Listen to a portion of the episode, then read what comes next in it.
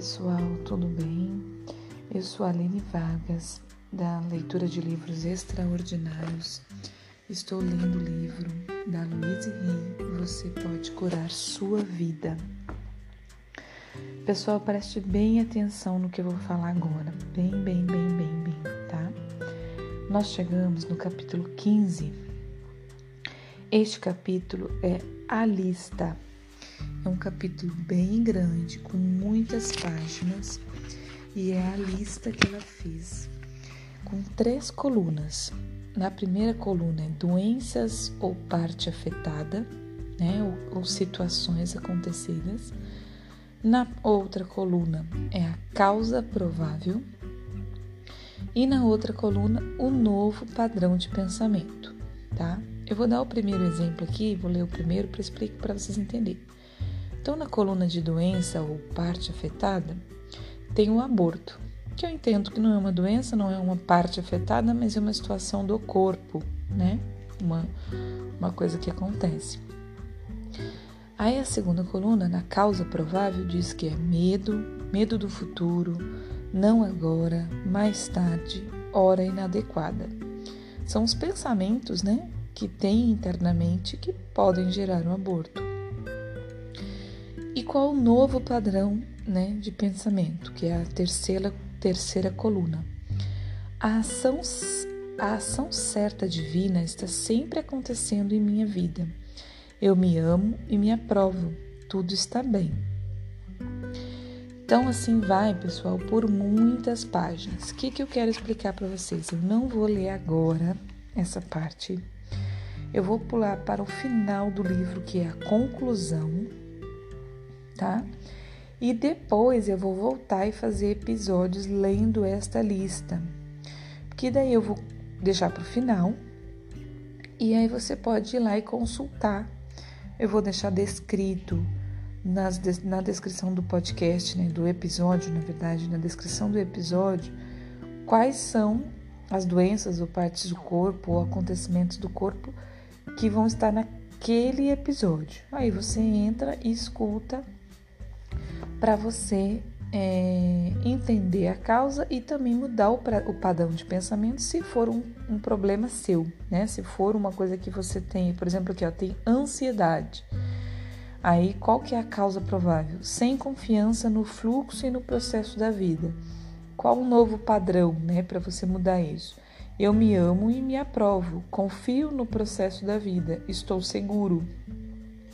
Mas depois eu explico quando começar a ler, tá? Melhor e, a gente vai falando.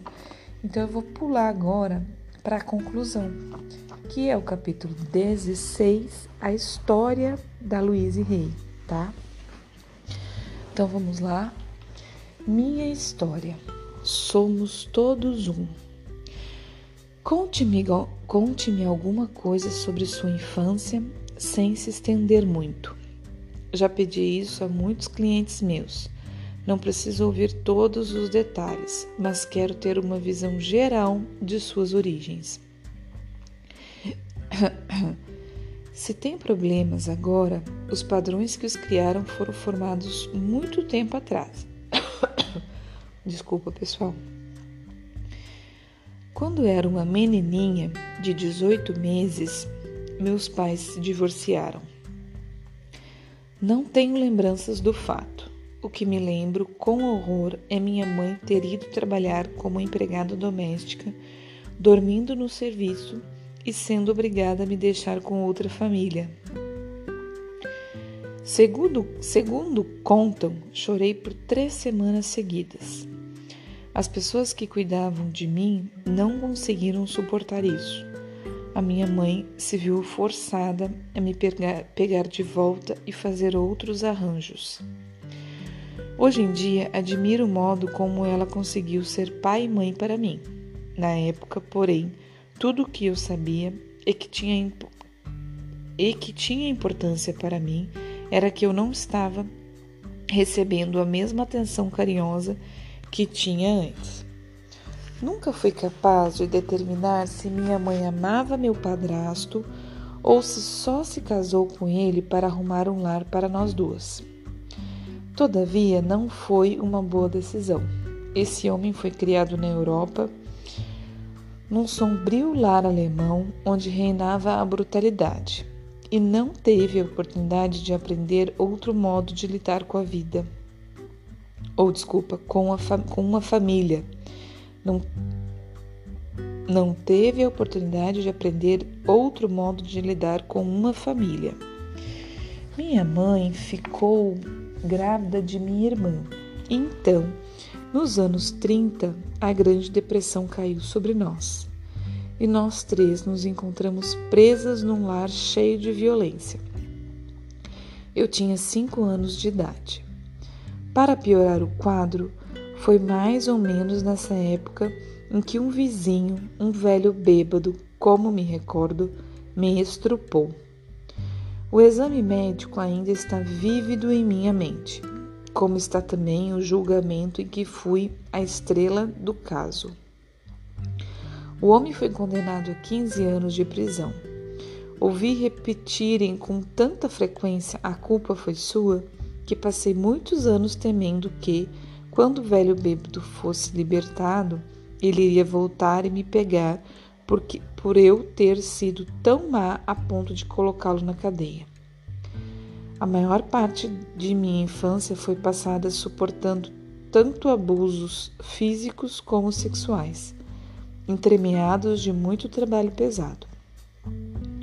Minha autoimagem ia ficando cada vez pior e poucas coisas pareciam dar certo para mim. Passei a expressar esse padrão no mundo exterior Ocorreu um incidente quando eu estava na quarta série que mostra bem como era a minha vida na época. Houve uma festa na escola com muitos bolos para as crianças. A maioria dos meus colegas era de família de classe média.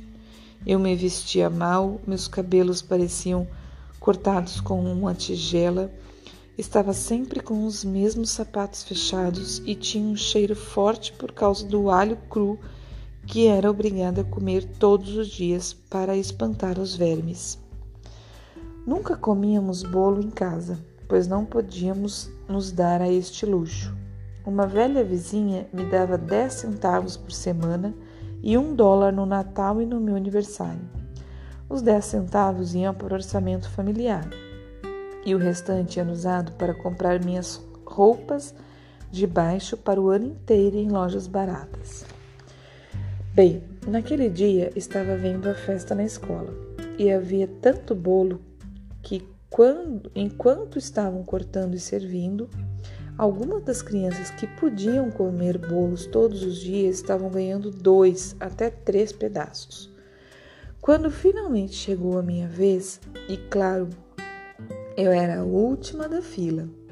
Não havia mais bolo, nem ao menos uma fatia. Entendo claramente agora que foi minha crença já confirmada de que eu era indigna e não merecia nada que me colocou no final da, da fila sem nenhum pedacinho de bolo. Foi o meu padrão, eles estavam apenas refletindo minhas crenças. Quando eu estava com 15 anos, resolvi que não podia mais aguentar abusos sexuais e fugi de casa e da escola. O emprego que arranjei como garçonete me pareceu muito mais fácil do que o trabalho pesado que tinha de fazer em casa. Estando faminta de amor e afeto e tendo a menor possível das autoestimas, de bom grado eu dava meu corpo a qualquer homem que fosse gentil comigo, e logo depois de completar 16 anos, dei à luz uma menina. Sabia que seria impossível criar ela e lhe arranjei um lar bom e amoroso. Encontrei um casal sem filhos, ansiosos por adotar um bebê, ansiosos por adotar um bebê. Fiquei morando na casa deles nos últimos quatro meses de gestação e quando fui para o hospital, tive a menina já em nome deles. Assim, nunca experimentei as alegrias da maternidade, só a perda, a culpa e a vergonha. Na época, tudo aquilo era só um período vergonhoso que deveria ser esquecido o mais rápido possível. Vergonhoso que deveria ser esquecido o mais rápido possível. De minha filha, só me recordo os artelhos muito grandes, incomuns como os meus. Se um dia nos encontrarmos, saberei quem ela é, ela, quem é, saberei quem ela é por causa deles. Pessoal, não sei o que é artelhos. Vou procurar no Google. Saí daquela casa quando minha filhinha estava com cinco dias de vida e voltei para procurar minha mãe, que continuava uma vítima. Venha, eu lhe disse. Você não precisa mais suportar isso. Vou tirá-la daqui. Ela me, me acompanhou, deixou para trás minha irmãzinha de 10 anos, que sempre fora a queridinha do papai. Depois de ajudar minha mãe a conseguir emprego de doméstica num pequeno hotel e acompanhá-la e acomodá-la num apartamento onde podia viver livre e com algum conforto, considerei terminada minhas obrigações. Parti para Chicago com uma amiga para passar um mês naquela cidade e só voltei depois de 30 anos. Naquela época, a violência que experimentei quando criança, combinada com o sentimento de não ter nenhum valor, que desenvolvi algo longo ao longo dos anos atraíram para minha vida homens que me maltratavam e frequentemente me agrediam. Eu poderia ter passado o resto de minha vida menosprezando os homens e provavelmente ainda estaria tendo as mesmas experiências. No entanto, pouco a pouco, por causa do sucesso na área do trabalho, minha autoestima começou a crescer e esse tipo de companheiro deixou de encontrar em mim o padrão de acreditar inconscientemente que eu merecia ser maltratada e foi saindo de minha vida. Não desculpo o seu comportamento, mas sei que se não fosse por causa do meu, meu modelo, eles nunca teriam sido atraídos para mim. Atualmente, o homem que maltrata mulheres nem sabe que eu existo. Nossos padrões não se atraem mais. Depois de alguns anos em Chicago, fui para Nova York e tive a sorte de me tornar modelo de alta costura. Todavia, nem mesmo o fato de estar trabalhando com grandes criadores fez muito para ajudar minha autoestima pois só encontrei nisso mais meios de achar defeitos em mim mesma. Eu me recusava a reconhecer minha própria beleza. Fiquei na indústria de moda por muitos anos. Casei-me com um maravilhoso e culto cavalheiro inglês e juntos viajamos pelo mundo. Conhecemos a realeza e até tivemos a oportunidade de jantar na Casa Branca. Apesar de ser um, uma modelo de sucesso e de ter um homem formidável, minha autoestima ainda era pouca e, e continuou assim por muito tempo, até eu começar o meu trabalho interior. Um dia, depois de 14 anos de casamento, quando eu estava começando a acreditar que coisas boas podem durar, meu marido anunciou seu desejo de viver com outra mulher. Sim, Fiquei arrasada. Todavia, o tempo passa e eu continuei vivendo. A certa altura, pude sentir que estava vendo uma mudança em minha vida. E, numa prim primavera, um numerologista confirmou essa sensação, dizendo-me que no outono surgiria um pequeno evento que modificaria toda a minha existência. Pessoal, eu vou parar por aqui, nós já estamos em 14 minutos.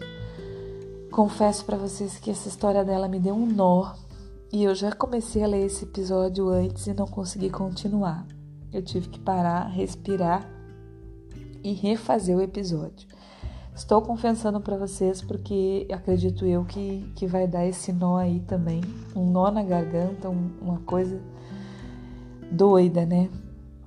Então, assim, eu acho que o que fica mais claro do que a gente já leu, tem mais, né? Mas aqui ela já começa a falar da mudança dela.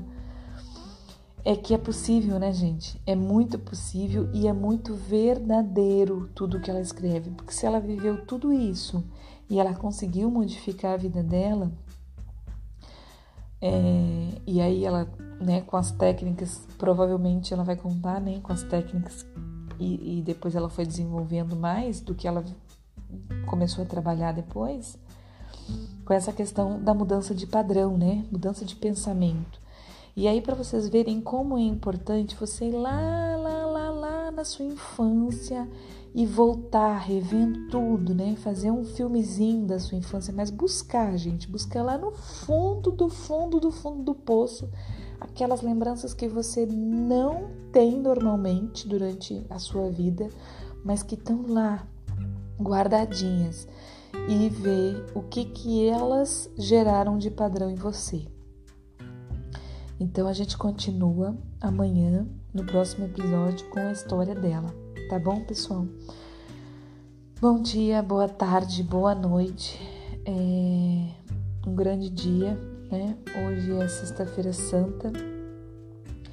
E para quem acredita, né, na questão cristã, é, temos um fim de semana aí para refletir, para pensar, para orar, né? e para é, é, pensar mesmo em tudo que tá, está acontecendo e nas Páscoas que nós temos que, que, que fazer dentro de nós, né? Eu acho que existe uma ressurreição é, para cada um de nós em, em, vários momentos da vida. Mas se agora você está num momento difícil, pensa na Páscoa que pode acontecer dentro de você, né?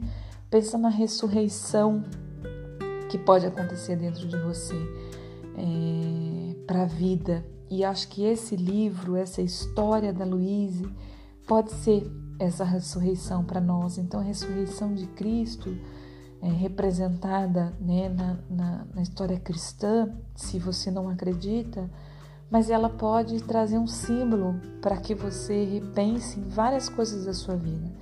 Pode ser que você esteja sendo exatamente aqueles que prenderam Jesus, mas para você mesmo, você está se açoitando, você está se botando na cruz, sendo que na verdade você é santa, né? Você é um espírito ou, ou, santo, né? Se você, você for um homem que estiver me escutando, mas você é um espírito divino, né? Você tem a essência divina, né? é, mesmo que você não acredite no cristianismo, mas você tem a essência de um Criador perfeito. E você não precisa se colocar na cruz. Mas se você vinha se colocando na cruz até agora, vamos, vamos fazer a ressurreição, né? Use esse livro para fazer a sua ressurreição, a sua liberdade de vida, para o alto amor, para a autoestima, para pensar que você é tudo que tinha que ser, né, na vida, pois foi colocado neste mundo para ser, mas principalmente para amar e ser amado, né? E para amar primeiro você, primeiro você. É, amar aos outros como a ti mesmo. Então não tem como você amar ninguém se você não se ama primeiro, tá, pessoal? Ficou bem longo esse nosso episódio de novo, né? Que ontem já ficou, mas espero que você goste. E aí, lembrando, eu vou ler a conclusão do livro e depois vou voltar nos episódios fazendo a lista. Um grande abraço, uma linda Páscoa para você, mas amanhã eu tô de volta ainda. Beijo.